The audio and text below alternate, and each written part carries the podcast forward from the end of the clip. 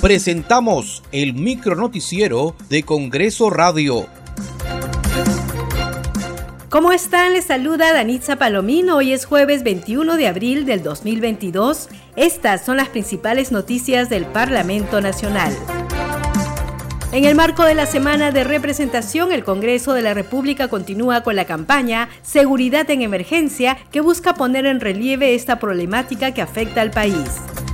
La primera vicepresidenta del Congreso, Lady Camones, afirmó que la ley que fortalece la seguridad ciudadana a través de la entrega voluntaria de armas de fuego ilegales o irregulares y municiones que fue aprobada por el Parlamento es una de las 11 normas que se encuentran pendientes de ser reglamentadas por el Poder Ejecutivo la ley que fortalece la seguridad ciudadana, un tema tan importante. Nosotros en el Congreso, eh, en esta semana que estamos trabajando los congresistas en estas regiones, estamos viendo pues serios deficiencias en el tema de seguridad ciudadana. Entonces, sin embargo, pues tenemos una ley que fortalece esto, este, este tema a través de la entrega voluntaria, por ejemplo, de armas que algunas personas adquieren en condición de ilegal pero aún no puede hacerse efectiva porque nuevamente lamentamos pues que el Ejecutivo, repito, por razones que la fecha desconocemos, no haya emitido el reglamento.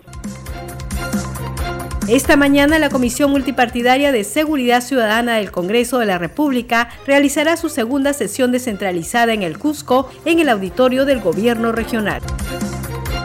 La presidenta de la Comisión Especial de Protección a la Infancia del Congreso, la congresista Magali Ruiz, invocó al Ejecutivo a reglamentar la ley que promueve la protección y desarrollo integral de las niñas, niños y adolescentes huérfanos en situación de pobreza y extrema pobreza muchos niños están dejando este, de ser beneficiados con esta eh, con esta ley, ¿no? Con la ley con estos niños que han quedado huérfanos, ya sea este por, circunstancias de, de, esta misma pandemia o por otro tipo, porque esto cubre todo. ¿No? no solamente a los niños huérfanos por pandemia, sino por otros tipos de naturaleza que se puedan ver quedados estos jóvenes. Y eso sí urge, eh, eso lo hemos dicho que también para nosotros es una prioridad, porque eh, la ley está dada y está, está en manos de, del Ejecutivo, nada más. Y eso es voluntad política de querer hacer las cosas y servir a nuestros niños.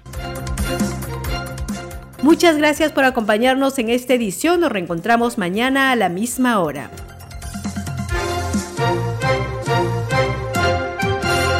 Hasta aquí el micro noticiero de Congreso Radio, una producción de la Oficina de Comunicaciones del Congreso de la República.